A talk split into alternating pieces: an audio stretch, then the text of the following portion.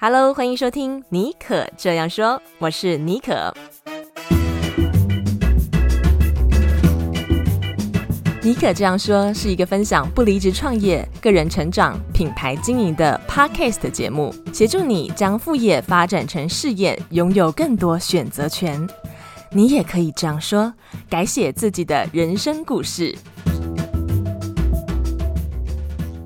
Hello，欢迎收听第一百三十集的妮可这样说。不知道截至目前为止，你过得怎么样？希望上个礼拜大家都有趁国庆日的假日哦，好好充电。然后这个礼拜呢，回到职场又能够元气满满哦。在节目一开始，想要跟大家分享一个好消息。呃，有些人知道啊，我担任 Press Play Academy 耳边说书的这个专业说书人啊，已经有将近一年的时间了。那我自己本身也很喜欢阅读，并且希望能够推广阅读给更多的人认识。所以呢，在一些朋友的敲碗之下啊，我即将要在美国的北加州湾区举办第一届的实体读书会。我们的读书会的名称叫做“灵感阅读读书会”啊，希望提供正在摸索人生和职涯道路的人灵感跟动能啊，让每位想为生活或事业带来改变的人呢，有系统的深读，拓展知识边界和生活圈。嗯、呃，所以如果你人在湾区啊，然后呢，你对于阅读有兴趣，哎，其实如果你也不能说对于阅读没有兴趣啦，因为我们这个读书会算是比较 casual 的形态，我们会现场会备有茶点呐、啊，然后我还会送书给来参加的人啊，有机会可以得到呃我的这个赠书，所以呢，这个读书会比较像是一个轻松的嗯、交流会的形态，所以不管你有没有看完书啊，都非常欢迎你来参加。那我们的读书会是在十一月十一号的下午三点钟，地点呢是在 Emma's Table。那 Emma's Table 呢是位在 s a r a m o n 啊，我会把这个读书会的资讯啊放在我们今天节目的资讯栏。那目前的话，我们还有早鸟优惠价哦，如果你在十月十九号之前报名的话，可以享有这个早鸟优惠价二十四美金哦。那十一月我们的选书是来自个人品牌专家余维畅老师的。从零开始的获利模式啊，所以呢，如果你对于建立个人品牌来打造你的个人的微型创业有兴趣的话，或是呢想要从零开始打造你自己的获利模式啊，都非常适合来参加这场读书会。我们会 cover 一些个人创业以及这个个人品牌经营，还有自媒体经营的一些心法和秘诀啊。那我们现场会备有茶点，还有饮品，然后呢，当天在这个 Emma's Table 消费的话，还有可以享有九折优惠。如果是住在东湾的人啊，可能都去过 Emma's Table 啊，它是我们这一次的主办单位啊。那他们是专门呃销售这个日韩的质感餐具、厨具，还有生活的道具。如果你去过他们店里面呢，一定会流连忘返，因为真的非常有品味，非常有质感。所以，我们这次能够跟嗯 Emma's Table 爱马餐桌合作啊，我也感到非常的荣幸。那么，呃，所以有兴趣参加的朋友们呢，就可以打开今天的节目资讯栏，那把握在十月十九号之前报名啊，可以享有优惠价。那就希望在十一月十一号的读书会能够跟你相见喽。好，今天我们节目的特别来宾啊，是写作教练 Fista。他最近出了一本书，叫做《一分钟惊艳 Chat GPT 爆款文案写作圣经》哦。我不知道你现在有没有运用 Chat GPT 哦，帮你写作。不管是写销售文案呐、还是写这个社群贴文的文案哦，那我自己是有用这个 Chat GPT 帮我做这个润饰，还有帮我发想标题。那我是觉得效果还不错，但是呢，我比较不会就是说用 Chat GPT 帮我从零开始去生一篇文章哦，因为我觉得这样子可能比较没有办法展现我自己呃写作的一个独特性和我的风格啊。那当然每个人习惯不同。今天呢，我们就是要帮你来仔细的拆解。怎么样运用 Chat GPT 写作？当然，最重要的是怎么样如何的向他精准提问啊，你就可以提升你的这个输出效率。然后还要介绍一下市面上有哪一些 AI 写作工具，以及要怎么运用和选择。那么呢，我们也会针对这个怎么样写销售文案呢，来帮你拆解从零开开始怎么用 Chat GPT 写一则销售文案呢？那么呢，我们教的这个方法，你可以运用在写其他的文案上面啊，都是可以做。参考的，以及要怎么样请 Chat GPT 担任你的写作教练哦？你还可以请 Chat GPT 担任你的写作教练哦。我觉得这个是蛮新颖的观念哦。当然，我们还会谈到 AI 写作的未来发展趋势。好，那在音乐过后，我们就一起欢迎 Fista。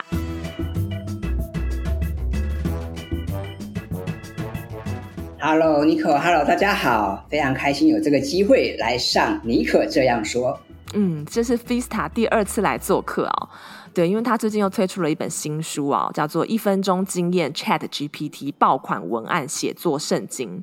哦，我觉得这本书真的是含金量非常的高，比他上一本书。呃，我觉得呃有过之而无不及哦。好，那我们在进入今天的这个正题之前呢、我想要让听众朋友更加了解一下 Fiesta，因为我后来发现一件很有趣的事情，就是其实你你以前是工程背景出身哦。后来却进入媒体产业工作，然后，然后再成为一名写作教练，就很好奇，就是为什么，嗯、原本是工科的你，然后会有这个机会，有什么契机转入这个媒体产业工作？可不可以跟我们分享这一段过程？好，没问题。其实这个问题的确蛮有意思的哦，因为我是一个跨领域的发展者。那么，的确像刚刚尼可提到的，我最早是念理工科系啊，我最早是念电子工程的，就是现在很夯的半导体啊，这些都是我以前念的东西。那其实我念的东西不止只有电子工程，我念过非常多哦，我还念过资讯，念过管理，念过传播，念过文化创意产业，念过工业工程。嗯，我其实念过非常多啊。然后接下来我还去念博班嘛，所以呢，嗯，其实我是一个对很多事物都充满好奇心的人。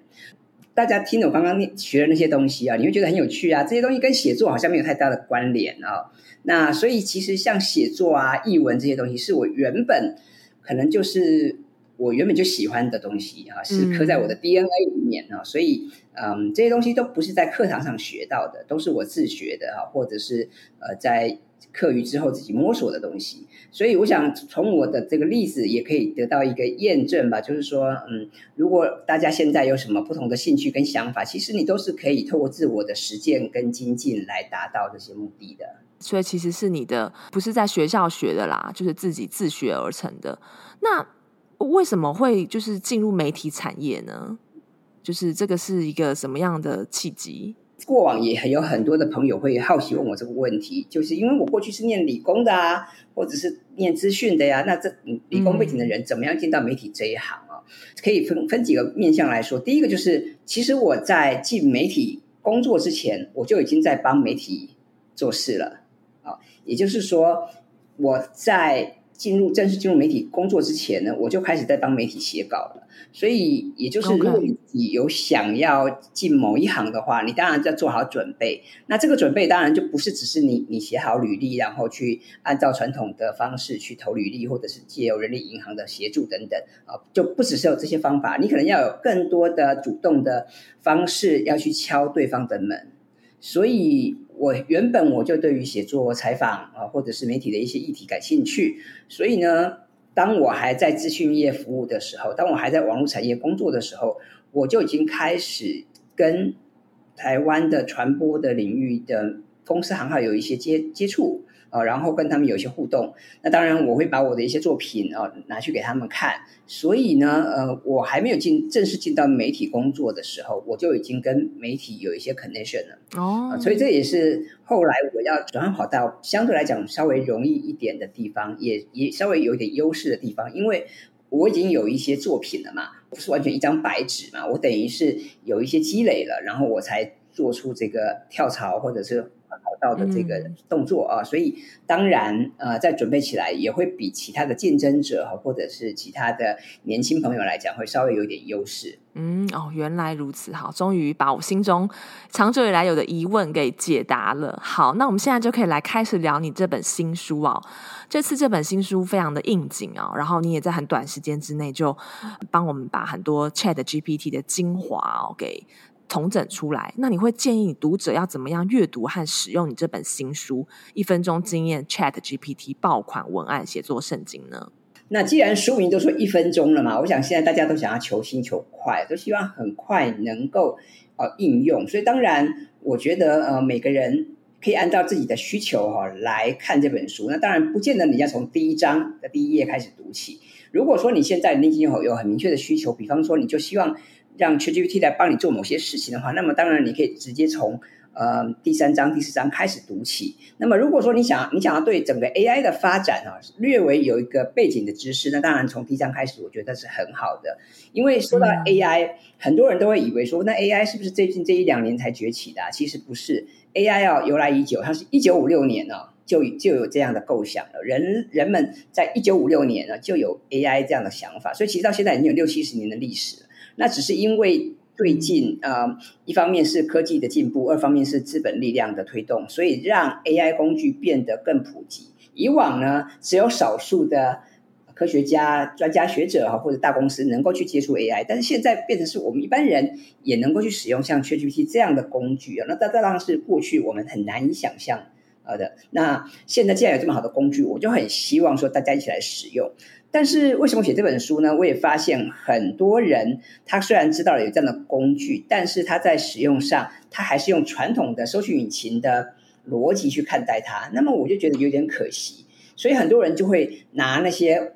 问题去问 ChatGPT。比方问他会问说：“哎，那台北有什么厉害的餐厅啊？啊，新义区有什么好，有什么有趣的这个百货公司啊？啊，那这种问题其实你拿来问 Google 会比较合适一点哦。所以呢，ChatGPT 其实它不是搜寻引擎，它是一个推理引擎或者是一个答案引擎啊。那我发现很多人还是会用输入关键字的思维去使用 ChatGPT，那这样子就有点可惜了，因为我们都知道 ChatGPT 它其实是一个大型的语言模型。基本上，它就好像在跟你玩文字接龙一样。所以呢，如果你知道怎么样妥善去运用它，其实它能够给你的帮助是更大的。那在这边，我也可以举几个例子，比方最近这几个月，我常常去很多的公部门，或者是大型企业或者学校演讲啊，举办讲座。那么我都会问大家说：“哎，是不是大家都玩过 ChatGPT 了？”哈，那当然，普遍大家都有，因为最近媒体实在是太多在报道了，所以普遍。我们台湾的朋友，大家都知道 ChatGPT 这样的一个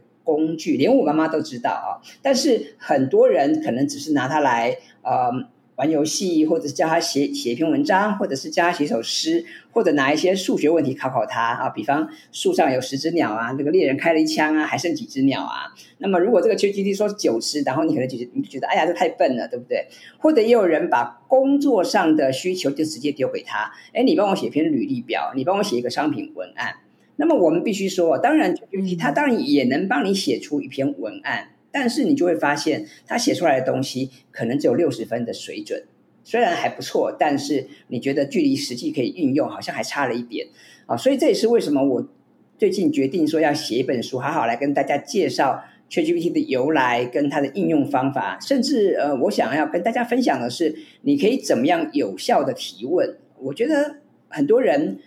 都知道提问的重要性，但是却不知道提问的方法。那当然，这也跟我们的民族性或者我们我们本地人呢，大家的这个个性等等有一些关联。比方说，大家可能比较害羞，或者大家平常也不大会发问，可能大家都很习惯呃上搜寻引擎找答案哦。但是真正有老师在面前，有工具在前面，你却不太会用。所以我发现很多人其实他是不懂得提问的啊。那所以我在我这本书里面。我不但跟大家介绍了 ChatGPT 的功能、特性等等，我也跟大家介绍了提问的方法，还有一些现在大家常用的一些提问的框架。比方说，有一位日本人叫深津贵之，他之前提了一个深津式的提问框架，那么在网络上也得到很多人的认可。那么我在书上就有介绍这个深津贵之的这个提问框架，哦，让大家知道说我们可以怎么样用两三百个字，然后用很简单易懂的方式。来去跟 ChatGPT 啊做一些互动，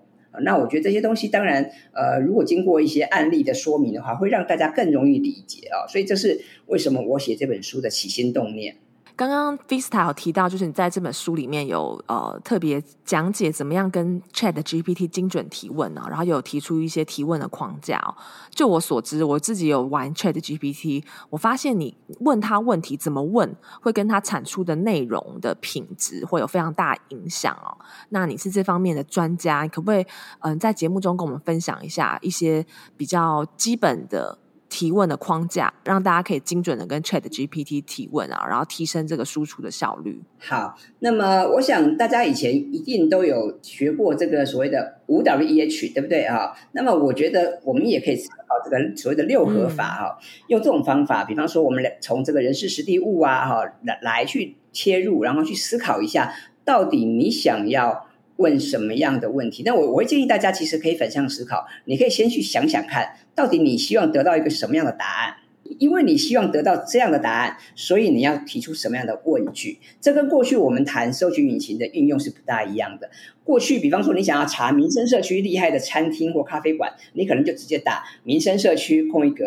啊咖啡馆，然后空一格推荐啊，然后它就会出现一堆啊这个民生社区咖啡馆的名单让你选择了嘛。这个是我们习惯的关键式思维。运用关键字当然很好，但是我在书上也有提到。运用关键字哈，它是求知的起点，但是它不是求知的终点。所以我建议大家在运运用像 ChatGPT 这样的一个语言模型的时候，你应该是让它扮演你的神队友，你应该是让它扮演你的小帮手的角色，让它来帮你发想，让它来帮你补充，而不是你直接说，那你可不可以帮我写一篇文章？他一定说没没没问题，我会帮你写一篇文章。呃，我再举个例子好了，比方说现在很多朋友有经营自媒体或经营社群媒体嘛。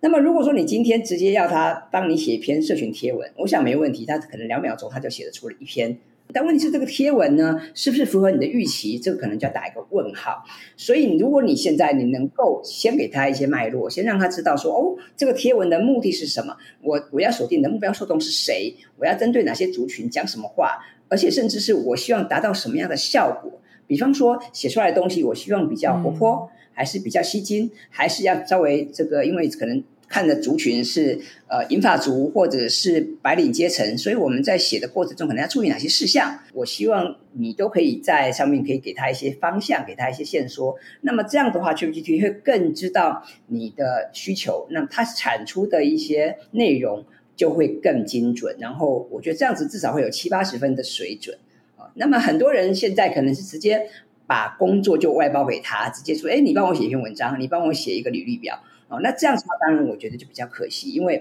虽然他也写得出来，但是你就会发现他写出来的东西是比较贫乏的，是比较平淡的。那么如果说我们可以给他一些背景的资讯，给他一些上下文的脉络的话，我相信他可以给你的帮助是很巨大的。嗯、还有一点哈，因为我们每个人，当然我们每个人有自己的学经历，我们有自己的专业，但是我们人呢、啊，难免会有本位主义。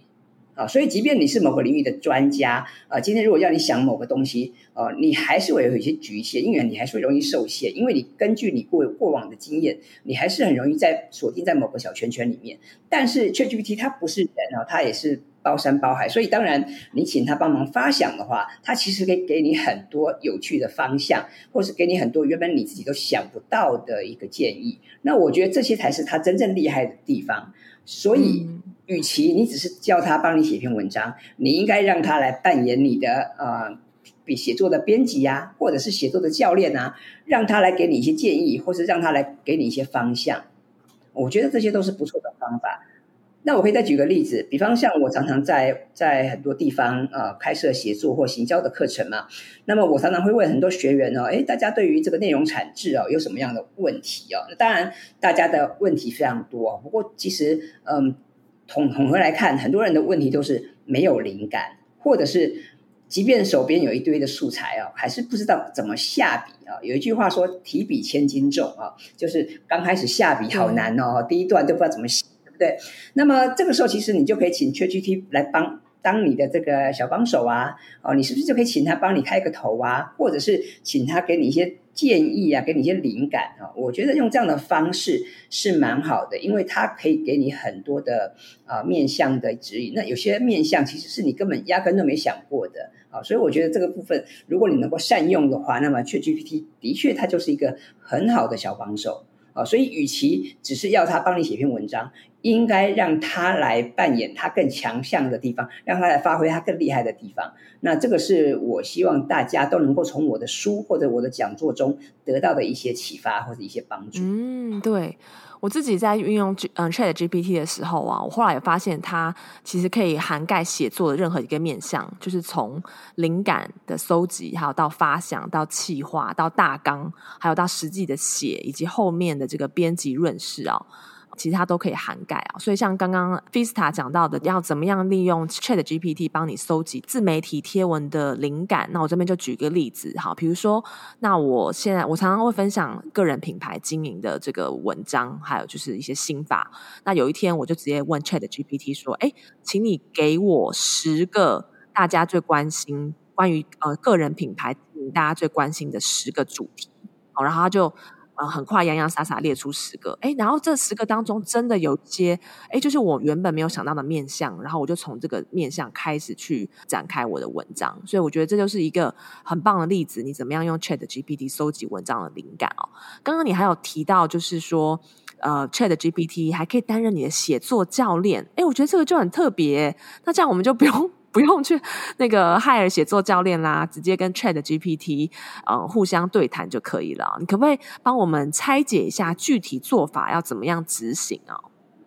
好，呃，这个很有趣。当然我，我觉得啦，我们当然我们刚刚提到说，可以请他当当你的编辑，当你的写作教练。不过，当然他跟真人之间当然还是有一些落差了哈。不过，我觉得，我觉得基本上可以，大家可以先这样做。我跟大家举个实际的案例好了，比方说，我现在我有在《经济日报》，我有在一些媒体写专栏。那么，我曾经就把我自己专栏的文章啊，然后直接复制贴上。我就请 ChatGPT，我说，请你帮我看一看。那么，如果你现在来扮演我的编辑或扮演我的写作教练，你可不可以针对我的这篇文章啊，给出一些具体的建议？如果我想改的更好的话啊，你可不可以给我一些建议？那我当然对这个题目我自己是很好奇，因为既然我自诩为写作教练，那么表示我对于我的写作程度应该还有一点点小小的把握或自信吧。那么我也很好奇，到底这 GPT 它能够给我什么样的建议啊？所以我虽然我就把我的。写的文章啊，丢丢上去，然后呢，我就看看它可以可以给我什么样的回应。那这个非常有趣，他洋洋洒洒给我了五点建议啊。那我我跟大家报告一下，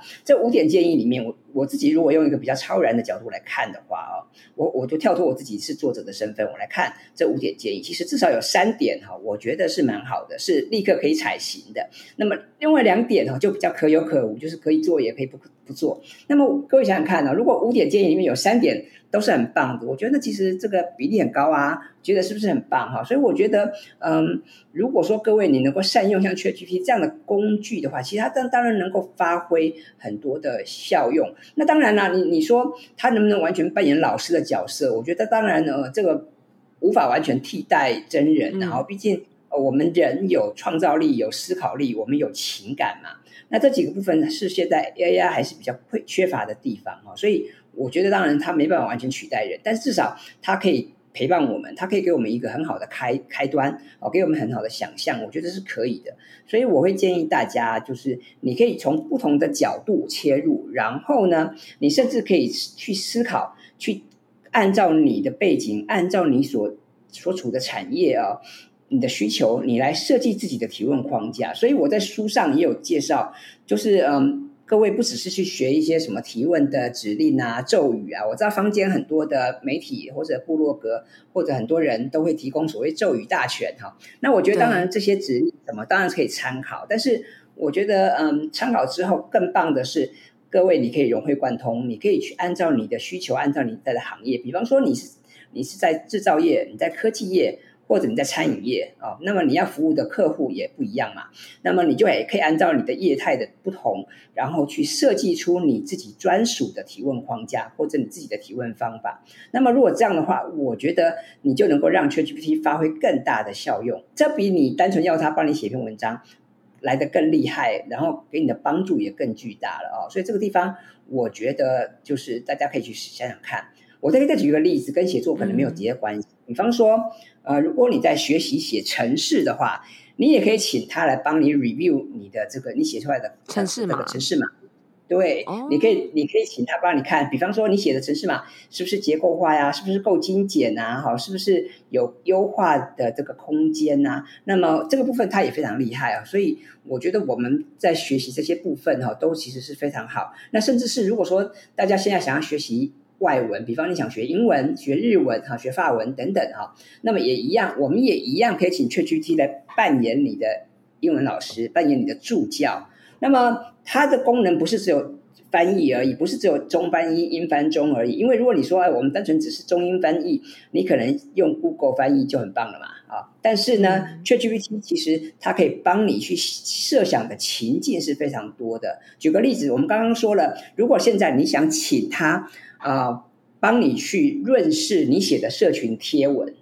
啊，那么它除了可以帮你，好比说我们现在想要这个多角化经营嘛，我们现在想要这个进军全世界嘛，现在全球世世界是一个地球村嘛，我们不会只是看我们台湾的市场。好比说我现在虽然人在台湾，但是我也希望去经营美国市场啊，或全球市场，所以我可能需要把我写的文章也翻成英文嘛。那过往呢，如果说你英文不错，你当然就直接翻译了。那如果你没有很大的把握，也许你会。想透过 Google 翻译等等类似的翻译工具来代劳嘛？我觉得这当然没问题。但是现在我们用 ChatGPT 的话，其实它可以做更多更进阶的功能。举个例子，你除了请他帮你翻成英文之外，你还可以告诉他：哦，我这篇文章哦，我是希望哦放在好比放在 Twitter 上面。所以呢，既然是放在 Twitter 这样的社群平台，你就必须考虑考量到 Twitter 它的属性，好比它的长度，还有我们希望放在 Twitter 上面，我们需要达到什么效果？比方说，呃，我不是单纯只是分享心情而已，我希望是传递知识，我希望能够呃获得粉丝，我希望能够获得大家的认同或是关注，对不对？那么你都可以把你的需求写在上面。那么这样子的话，就是呃，ChatGPT 它不但可以帮你把原本你自己写的社群贴文，把它从中文翻成英文，它甚至还可以帮你去润饰，帮你去加强啊。更符合、更具有社群的这个特色，甚至他还会帮你补上一段一段结尾啊！我觉得这个就不是单纯翻译工具哈，它能够做到的。所以各位，你可以好好的去思考，你要怎么样去运用这个厉害的工具。嗯啊、非常棒！我们得到很多呃一些原本都不知道的 Chat GPT 隐藏版的功能哦。好，那我们讲了那么多啊，我觉得再回到写文案的部分好了，因为这是也是 Vista 的这个主力的这个专场啊。嗯、我觉得在写文案当中，文案有分很多种啊。我觉得其中有一种文案算是嗯最难的。然后也是呃比较不好上手的，就是销售文案啊，因为大家都不喜欢看那种很 hard selling 的那种 hard sell 的那种文案嘛，哦，然后你书里面也有提到，就是说怎么样，嗯、请 Chat GPT 帮你写一则销售文案。好，那我们这边就是好，假如有些听众，你现在呢，就是比如说你是一个线上课程教练啊，或者是你有自己的网络 business，然后你需要呃写销售文案。但是呢，你又很苦恼，不知道要怎么样写的别出心裁，然后又能够真的能够卖得动，可不可以请 Vista 跟我们讲解一下哦？就是你在跟 Chat GPT 呃试用过程当中啊，你觉得可以怎么样跟他对话，然后可以写出一则比较吸引人，然后可以卖得动的销售文案？好，通常呢，我在跟大家分享写作技巧或行销技巧的时候，很多人就会告诉我说。无论是他想想要写一个商品文案，或者想要做一个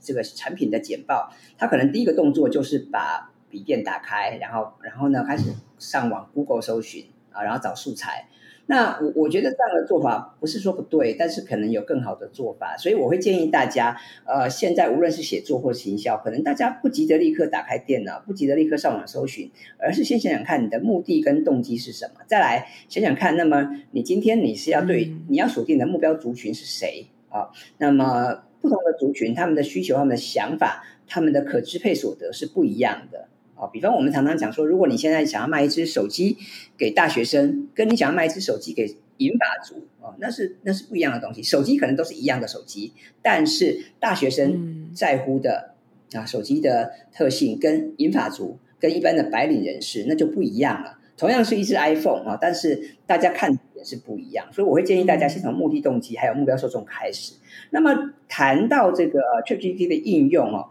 我就觉得说，我们可以按照我们的需求跟产品属性或是业态来去设计提问框架。那么，我觉得如果你只是要帮你写篇文案，我觉得这样子有点大材小用，有点可惜啊。所以我会建议，就是你可以让他来跟你做一个对答，或者让他来做做情境的演练。比方说，你可以让他来扮演哦这个嗯行销人员或销售的业务员。然后或者是，然后有一个人是扮演客人，那你们可以用对答对答的方式、对谈的方式来进行互动，然后从中呢去厘清一些重点，然后甚至是最后产出一篇很棒的商品文案。我觉得用这样的方式其实是可以，一来是可以帮助你去厘清很多的需求，二来是可以帮助你去写出一篇更更这个能够吸睛，而且能够实际卖得出产品的一个文案。那么我在书上，我其实有提到蛮多的实际的案例啦。举个例子，比方说我在书上，我我有提到这个，我有一个 Vista 提问法嘛，哈，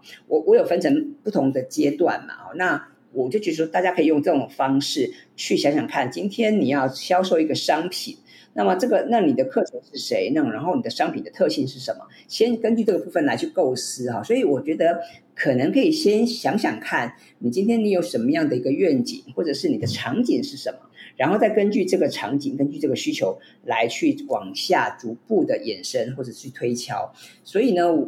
我会比较建议大家，你不要只是叫 ChatGPT 帮你写一篇文案，嗯，而是你可以把你的需求或是你的这个呃限制把它列出来，甚至用用这个来回的对话方式来让它协助你。一起共创出这个商商品文案，所以我觉得比较好的方式，都不是说只是叫他产出一篇而已，因为他是机器人嘛，你叫他产出任何的东西哈，他一秒钟他就可以产出了。可是问题是，这个东西不见得符合我们的需求，所以我更希望是，嗯，我们是可以用共创的方式。一来你在共创的过程中，你可以考虑的细节更多；二来你在共创的过程中，你自己也学到很多东西。我觉得这也很多，这也很重要。我们自己的成长啊，我们自己的这个精进也是非常重要的。所以我在书上我有提到说，哎，我提到一个叫 Visa 提问法，我自己发明的嘛，就有提出五个部分，比方从想象愿景开始啊，然后要去确定问题呀、啊，然后制制定策略啊，然后你要去测测试这个策略啊，或者执行计划，用这样的方式逐步的哈去。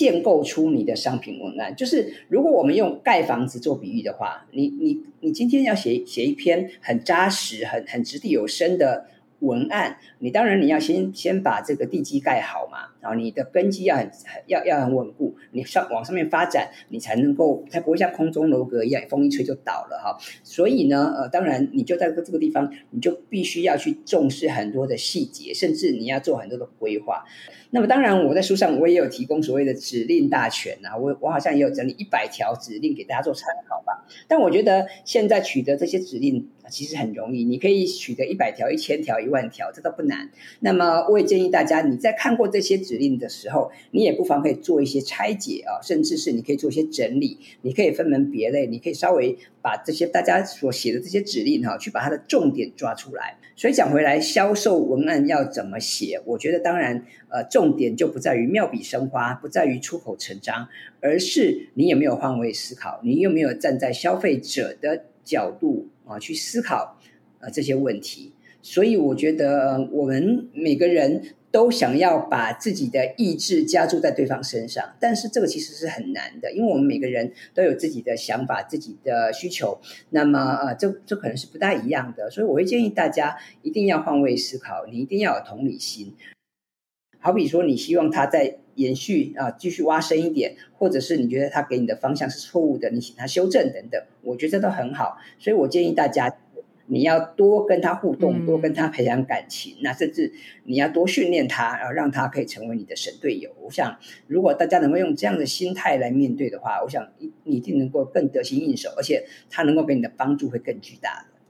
嗯啊、非常谢谢那个 Fista 给我们非常多的建议。你刚刚提到说，不要只是让他帮你写一一则销售文案，这样子太大材小用了。你应该要跟他对话，然后带出那个消费者的使用情境啊，还有了解他们的一些痛点。好，那我们现在就来举例好了，呃，让大家会比较能够知道具体怎么操作。好，比如说，就是假如现在你要用呃跟 ChatGPT 对话，要让他帮你，就是你跟他对话，然后针对你的这个写作课。好，然后最后能够生成一篇销售的文案，那你会怎么跟他进行对话？可不可以帮我们现场示范一下？这样大家会比较有一个具体的 idea。如果是今天我要推销我的写作课，我就说，哎，那那现在可不可以请你扮演这个写作课可能的啊潜在客户？比方说，你可能是一个呃二十五岁刚进职场不久的上班族，那么你因为进入职场嘛，你需要很多这个商业写作的机会啊，所以我会先界定他的角色。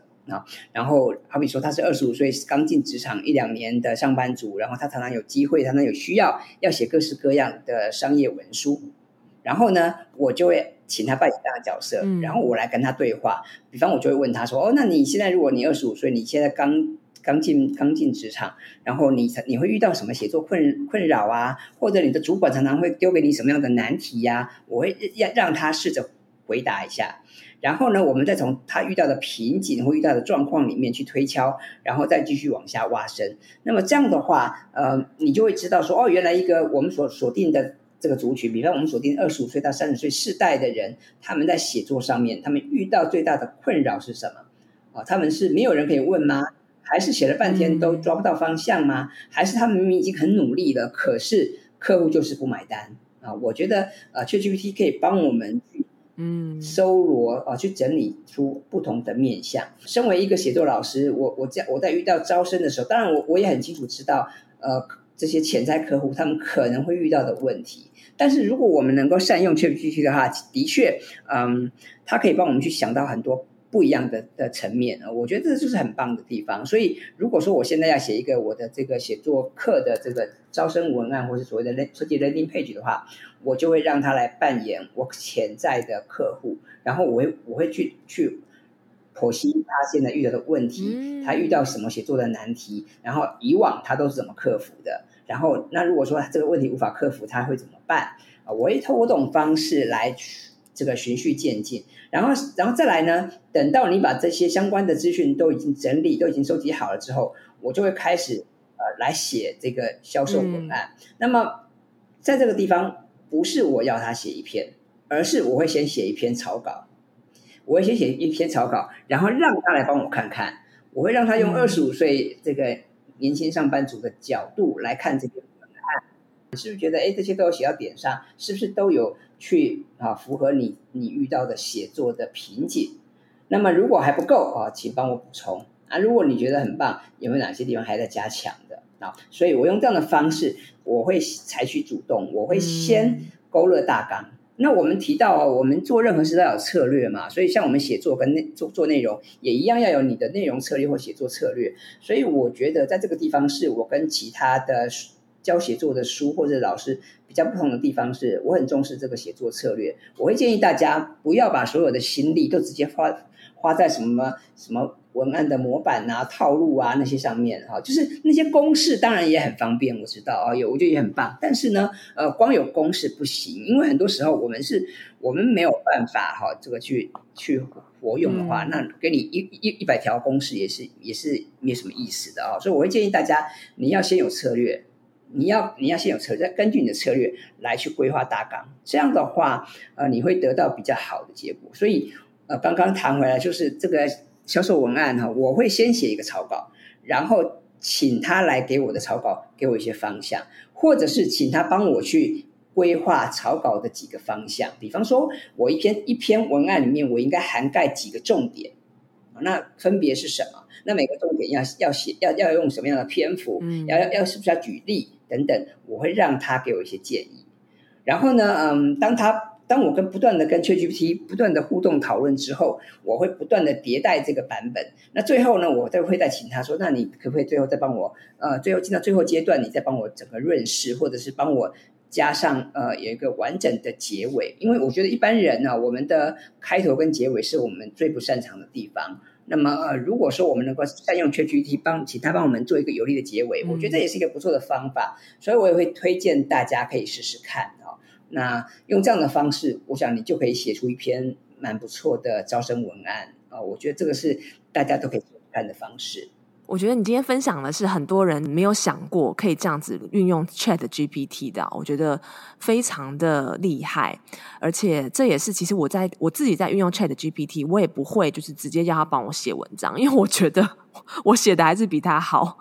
就是像你刚刚讲的，它是没有情感跟一些创造力，嗯、还是没有像人类那么好的嘛？但是它是一个很好的辅佐的工具哦，所以我觉得我们这个心态要正确。所以我刚刚那个 Vista 拆解这个方法哦，从、嗯、让这个 ChatGPT 扮演。你的这个呃 target audience 就是你消费者的这个角色啊，然后设身处地的去挖掘他的痛点跟需求，然后呢，你自己写出一个草稿之后再丢给他，请他扮演这个消费者。他如果看到这个文案，他会有什么感觉？他会有什么不足的地方？哎，我觉得这就是你就找到一个人可以跟你 brainstorming，可以跟你互动啊，不是你自己一个人呆呆在那边长思枯竭，然后写不出来文章。所以今天我们真的是呃，从怎么样跟 ChatGPT 提问啊，到怎么样跟他对话啊，然后把他当成写作教练，我们都涵盖了。那在节目的最后啊，嗯，我相信也是大家很好奇的。那我想要请教 Vista，你怎么样看啊？这个 ChatGPT 还有包括整个 AI 写作未来发展的趋势，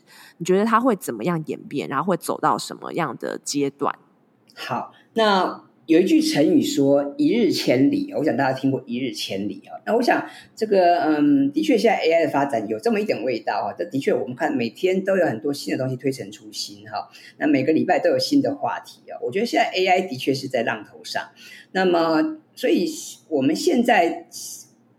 现在的 AI 的发展到明年这个时候，可能已经有很大不同的面貌。啊，所所以这些东西它是不断在迭代，不断在演进。呃，我们也可以去想象，哎，明年的这个时候，或者是两年后的的现在啊，我们还需要去下指令吗？我们还需要去去写很多东西吗？也许不用啊，也许到时候我们是用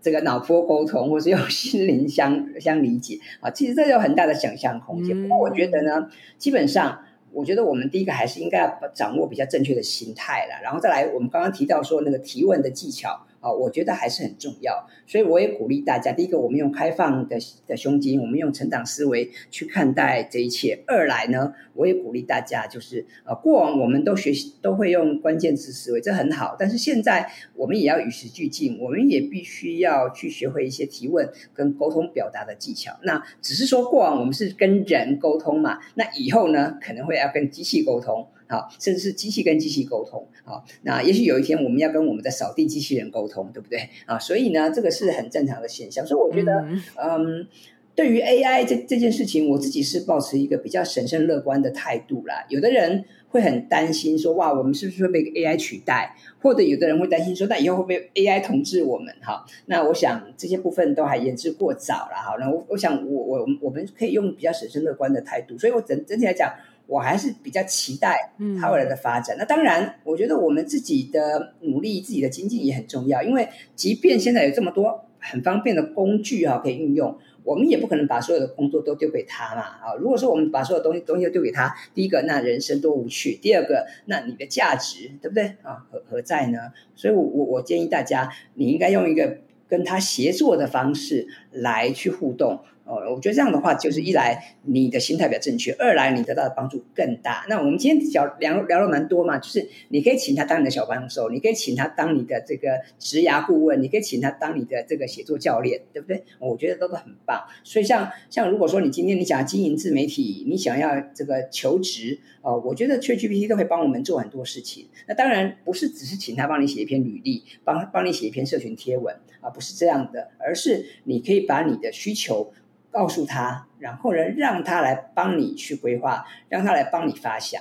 那当然，你有了一个开头之后，后面还是要交给我们自己啊。我们还是因为毕竟只有你自己才真正知道你你的履历上面该写哪些东西嘛，对不对？所以这个部分才是真正的关键。或者我们讲说写作，重点是观点的陈述嘛，哈，其实重重要的不是那些。你用的词汇啊，而是说你的观点，你想要表达的重点是什么？所以我也鼓励大家，就是特别是在这个 AI 时代啊，我觉得我们更应该要多勇敢的说说自己的观点。那很多人他只有这个 input，他没有 output，我觉得这也很可惜啊。虽然现在是一个资讯爆炸的年代，我们每天的资讯是非常多的，但是光只有 input 没有 output 也也不行啊。所以我也鼓励大家，就是你现在。得到很多的情报、很多的资讯很好。但是我也鼓励大家，你要多思辨，你要多产出。那当然，产出的方式也很多啦，哈，不见除了写作之外，你有很多的方式啊，拍影片啊，录 Podcast 啊，画画呀，啊等等，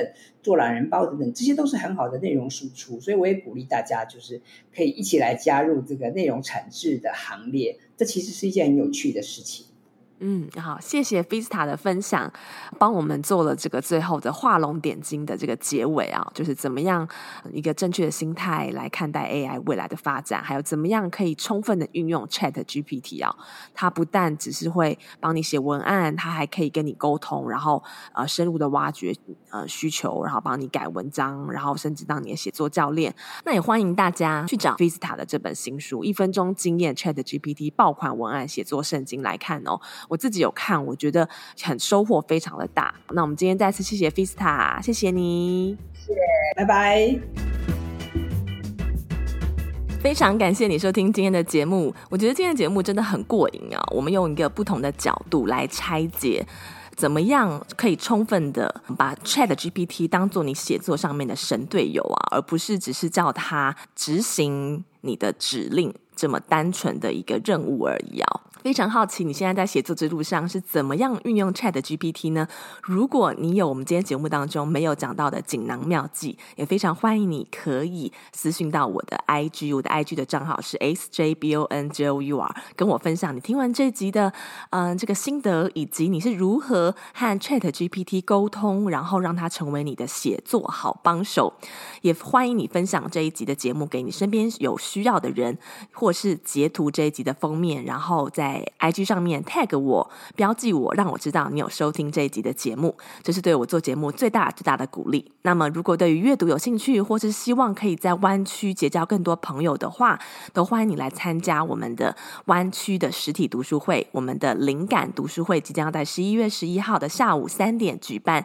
不要忘了点开今天的节目资讯栏报名哦。在十一月十九号之前报名有这个早鸟优惠价。那我们现场会备有茶点，非常欢迎你来跟我们聊书、聊天、喝咖啡，或者是你纯粹的想要到 Emma's Table 啊，逛逛这些赏心悦目的餐具和生活道具。他们的店里面真的非常的有质感，而且是少数可以在湾区买得到日本、韩国非常有设计以及又实用的这个些餐具的店面啊。那 Emma's Table 呢，也有这个提供网络上，嗯、可以下单，他们有做 e-commerce，有兴趣的朋友们呢，都欢迎点开今天的节目资讯栏，进一步去了解 Emma's Table 这家质感餐具店。祝福你有美好的一周，那我们就下周再见喽，拜拜。